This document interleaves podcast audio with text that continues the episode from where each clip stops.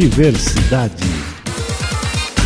Olá, começa agora mais uma edição do programa Diversidade. Eu sou a Suelen Gonçalves, uma mulher cadeirante de pele branca, cabelos castanhos cacheados na altura dos ombros. Eu estou usando hoje uma blusa pink de mangas compridas gola alta, uma calça preta e botas pretas com pequeno salto. Olá também, sejam todos bem-vindos. Eu sou Roberto Rios, um homem claro, uso óculos, cadeirante, estou usando hoje uma blusa vinho, uma calça jeans azul escuro e um tênis marrom. É bem provável que você já tenha escutado falar sobre albinismo e que isso desperte uma certa curiosidade quando se ouve. O albinismo é um distúrbio genético cuja principal característica é a ausência total ou parcial de melanina, que é o que dá pigmentação e proteção para nossa pele. E o nosso convidado de hoje veio para falar sobre esse tema. Ele compartilha nas redes sociais sua condição e rotina. Estamos hoje ao lado de Samuel Solar. Seja bem-vindo. Muito obrigado, gente. E gostaria que você fizesse a sua audiodescrição. Claro. Muito obrigado, eu me chamo Samuel Solar, eu tenho uma pele bem branquinha, bem clarinha, estou vestindo uma blusa bege, estou usando óculos dourados de armação bem redondinha, tenho os cabelos cacheados, sou loiro e tenho albinismo. É, Samuel, eu queria te perguntar, eu, eu, imagino que exista, por conta da acessibilidade da pele albina, uhum. algumas doenças às quais vocês são mais suscetíveis. É, quais são essas doenças eu imagino, provavelmente um câncer de pele, de repente? Sim, o câncer de pele é o maior alerta, né? Principalmente para gente que vive num país tão quente como o Brasil. É, o albinismo ele pode acarretar em outras deficiências. Muita gente acaba associando o albinismo unicamente à pele, né? E realmente a pele ela ela grita muito assim a nossa necessidade de fazer acompanhamento dermatológico, de cuidar da saúde da nossa pele. Mas o albinismo ele também pode afetar os olhos, e isso pode acontecer de diversas formas. Então, muitas pessoas que têm albinismo podem acabar desenvolvendo um quadro de deficiências visuais, de hipersensibilidade à luz, de fotofobia, em alguns casos até mesmo de baixa visão, e em casos mais graves até desenvolver uma possível cegueira. No caso do albinismo, a textura da pele, ela tem alterações, é, por exemplo, como pessoa que não tem albinismo, ela tem, uhum. às vezes tem a pele mais oleosa, às vezes mais seca. É, existe esse, esse padrão para vocês também? Não existe um, um, assim, com relação à, pele, né, a albina não há um padrão específico para gente. A nossa, não há um padrão específico com relação à, à pele, né, a albina. É, o que acontece mesmo no albinismo é isso, de afetar principalmente é, a produção de melaninas, então a tonalidade da pele, que é bem clarinha, e a pele ela pode ser desde uma pele muito oleosa, mista, seca, isso varia conforme de todo mundo. Aproveitando, continuando esse negócio de oleoso, a pele uhum. normal ou não, é, existe, por exemplo, vocês vão colocar óleo protetor, uhum. tá? E essa pergunta vai ser feita, mas ele, ele, ele tem algum óleo específico para a condição albina? Não tem um, protetor específico para a pele albina. A gente tem uma recomendação de fator de proteção, né, que aí os indicados são os mais altos possíveis, é, a partir dos 60 para cima, e aí reaplicando sempre de, de tal em tal período. Mas não tem um protetor específico com uma indicação específica. Dentro da condição do albinismo, existem tipos de albinismo? Existem. A gente costuma dividir o albinismo bem basicamente em três tipos, né? Que é o albinismo ocular, que é um tipo de albinismo que afeta somente os olhos. Então, ele não afeta a pele e os cabelos. A gente só observa a presença dele nos olhos e aí pode acarretar naquelas deficiências visuais que eu comentei, né? Da é, hipersensibilidade à luz, da fotofobia e até mesmo da baixa visão. A gente tem também o albinismo oculocutâneo, e aí esse ele pode ser dividido em mais tipos ou classes, né? E, e aí nisso a gente encontra muitas variações do albinismo. Eu costumo brincar que o albinismo ele é quase um universo assim genético, porque você pode encontrar desde pessoas com cabelo totalmente branco, muito clarinho, até pessoas que podem ter o cabelo mais dourado, como o meu, é, os olhos mais azuis ou até mesmo mais castanhos, a pele mais avermelhada. Essas diferenças a gente encontra nesse tipo de albinismo. E aí esse albinismo, ele afeta a pele e ele afeta também os olhos, né? Quais os tipos de cuidado que o, a pessoa albina tem que ter com relação à pele, com relação aos olhos, com relação ao cabelo. Por exemplo, eu já vi uh, pessoas albinas usarem muito óculos escuro, uhum. tá? Isso talvez seja um cuidado com os olhos. Então ele tem que ter um cuidado. Sim, a gente Pele, tem... olhos e cabelo. Sim, temos alguns cuidados que são essenciais, assim, especialmente com os olhos e com a pele. Então a gente precisa proteger bem os olhos com óculos escuros, com lente. É, geralmente as pessoas que têm albinismo elas podem desenvolver a fotossensibilidade, né? Então desde pequeno a gente precisa usar sempre óculos escuros, óculos de grau quando necessário. Se tem um ambiente com muita, lumina muita luminosidade também, é importante que a gente também tenha um ambiente com uma luminosidade adequada para não agredir muitos olhinhos. E, e, alguns cuidados com a pele, né, que são muito necessários. E isso para todo mundo. Protetor solar, que eu costumo falar bastante nas minhas redes, é, que é de uso obrigatório para todo mundo, sempre, para todos os tipos, todas as tonalidades de pele. Isso é essencial para as pessoas que têm albinismo. Passar sempre o protetor solar, ir reaplicando ao longo do dia e fazer o acompanhamento com um dermatologista, com um oftalmologista, checar como está a saúde da pele, dos olhos, desde cedo até a fase adulta, envelhecimento, sempre. Samuel, é, é, normalmente quando a gente vê uma pessoa albina, a gente vê uma pessoa branca, clara, uhum. né? Sim. E aí você está falando da, da, pergunta que eu fiz da proteção da pele, dos olhos, do cabelo, você enfatizou bastante os olhos. Sim. O que que afeta? Porque a gente vê a pele branca, tudo bem, identificou uhum. albino. Sim. Ok. Os olhos, o que que, o que, qual é o problema dos olhos? Ele é mais fraco? O que que é? Então, a gente pode imaginar da seguinte forma. É, uma pessoa que não tem albinismo, a gente não consegue ver nos olhos, é, no, na estrutura dos olhos, né? Se a gente for pegar uma imagem, a gente consegue no, no, albinismo ver todos os vasos sanguíneos, assim. É como se os olhos eles não tivessem essa camada de pigmentação.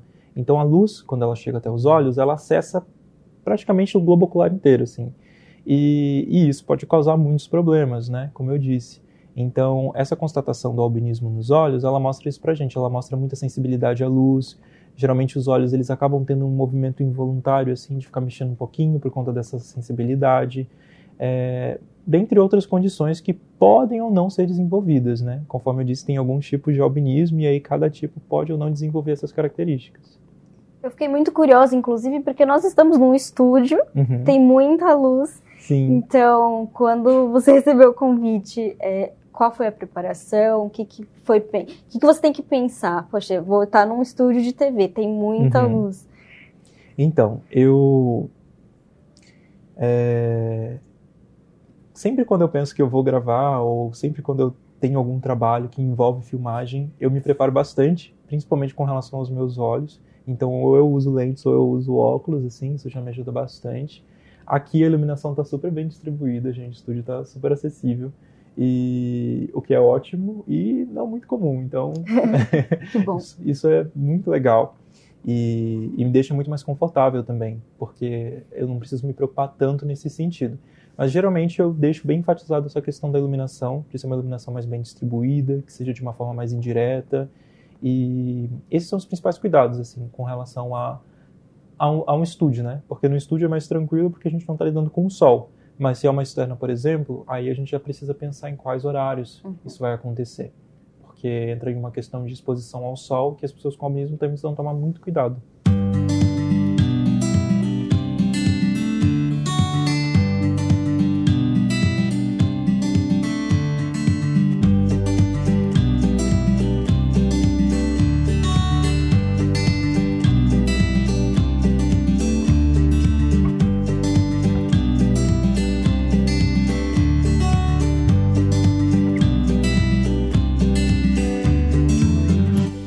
Uma estatística de uh, o número de pessoas com albinismo no Brasil e no mundo? Existem algumas estimativas, porque infelizmente, e aí esse é um problema não só aqui no país, mas como no mundo inteiro, a gente não tem um dado preciso de quantas pessoas albinas existem. Em um censo demográfico, por exemplo, geralmente a gente fala a nossa identificação racial, mas a gente não tem um espaço onde a gente fale, é, ah, eu tenho albinismo, ou ah, uma observação, sou uma pessoa, enfim, branca com albinismo, sou uma pessoa negra com albinismo. E aí isso, inclusive, também dificulta muito é, a possibilidade de políticas públicas, porque uhum. a gente não tem uma identificação numérica, então a gente não consegue mapear quais regiões a gente precisa estabelecer, por exemplo, é, distribuição do protetor solar gratuita em massa, ou um atendimento oftalmológico gratuito, acessível, mais preciso, mais rápido, mais ágil é, a gente não tem um dado tão certo. O que a gente tem são estimativas que pode, pode variar na América de uma para cada 13 mil pessoas. Mas esses dados eles não se atualizam há muito tempo, né? E aí a gente tem regiões, como eu comentei, como a, é, como a China e a África. A China, sendo um país extremamente populoso, ela também traz uma população de pessoas com albinismo muito grande. E a África, como continente, ela também traz um número muito significativo de pessoas com albinismo, né? No Brasil a gente não tem esses dados, mas a gente consegue perceber a presença do albinismo em todos os lugares, assim, desde comunidades é, de índios que têm albinismo até pessoas que estão no Nordeste, pessoas que estão no Sudeste, no Sul, mas a gente não tem um número exato para dizer, é uma estimativa mesmo. Quando a gente entrevista pessoas com doenças raras aqui, uhum. é, uma das preocupações e uma das reclamações das pessoas que têm doença rara é que o número é, é tão pequeno, tão pequeno, que não interessa para os laboratórios ou para o governo uhum. investir em cima de pesquisa sobre aquela doença. Então, por isso que eu fiz a pergunta para você se existia um dado de IBGE. Sim. Por quê? Você não tendo um número dificulta Totalmente. essa luta sua de tentar fazer com que o governo, os órgãos, os, as ONGs, as OCIPs façam essa distribuição de protetor solar, como você estava querendo falar a respeito disso. Sim, com certeza. É, eu acho que não ter um número é, dificulta em todos os sentidos, assim, porque aí a gente não consegue identificar, a gente não consegue pensar e elaborar políticas públicas que vão também além, né, da questão do protetor solar e, da, é, e do atendimento oftalmológico. Porque quando a gente fala do albinismo, a gente está falando de acessibilidade. E acessibilidade é um tema muito amplo que a gente ainda precisa debater mais, assim. Então, por exemplo, uma criança que tem albinismo, que tem uma deficiência visual, ela vai ter muitas dificuldades na escola. Então, a gente também precisa pensar em como a acessibilidade vai ocorrer no ambiente escolar. E aí, se eu não tenho um número de um número exato de pessoas com albinismo, de crianças com albinismo em tal lugar, como que eu desenvolvo essa política especificamente? Como que eu movimento profissionais da área? Tudo isso dificulta muito, assim. Por isso a importância da gente ter um censo que consiga contabilizar esse número, para a gente poder repensar isso, né?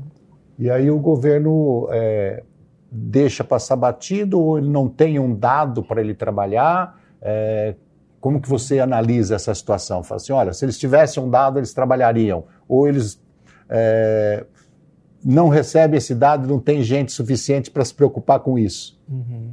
Eu acho que é um debate muito amplo. É, especialmente porque muitas pessoas não entendem exatamente o que é o albinismo ainda. A gente está vendo isso sendo tratado pela primeira vez em uma novela agora, na novela das nove, o que já é um grande avanço, assim, é, para a comunidade de pessoas com albinismo, né? E eu acho que, de certa forma, para todas as comunidades de pessoas com deficiências no geral, porque a gente está falando muito sobre acessibilidade e a gente se encontra nesse lugar, assim. Então, eu vejo que se a gente conseguisse estabelecer um número, a gente conseguiria estabelecer políticas, mas aí a gente precisa também ir além disso. Eu acho que movimentar a sociedade como um todo para realmente entender, ah, como eu posso pensar, por exemplo, é, para que a prática da educação física no colégio seja mais acessível para as crianças albinas que não podem ficar no sol junto com os outros colegas num horário de, de tarde, assim. Como que uma criança que tem uma deficiência visual enxerga o quadro e tem o mesmo desenvolvimento escolar que as outras. Eu avalio da mesma forma, eu não avalio da mesma forma. É, a própria questão mesmo de, ah, vamos então fazer uma distribuição de protetor solar. E aí a gente tem iniciativas aqui em São Paulo que são muito boas e que acontecem aqui na capital, o ProAlbino é um exemplo deles. A gente tem alguns outro, algumas outras ONGs que estão também fazendo um serviço muito bacana em apoio com o poder público. Mas é, a gente precisa entender realmente aonde estão essas pessoas e quais são as regiões mais carentes. Isso é algo que a gente realmente precisa pensar para poder ajudar mais. Né? Bom, eu vou precisar interromper o papo por alguns segundinhos para um break. É, a gente vai dar uma pausa, mas é bem rápida, viu? Se fosse você, inclusive, eu nem sairia daí. Diversidade.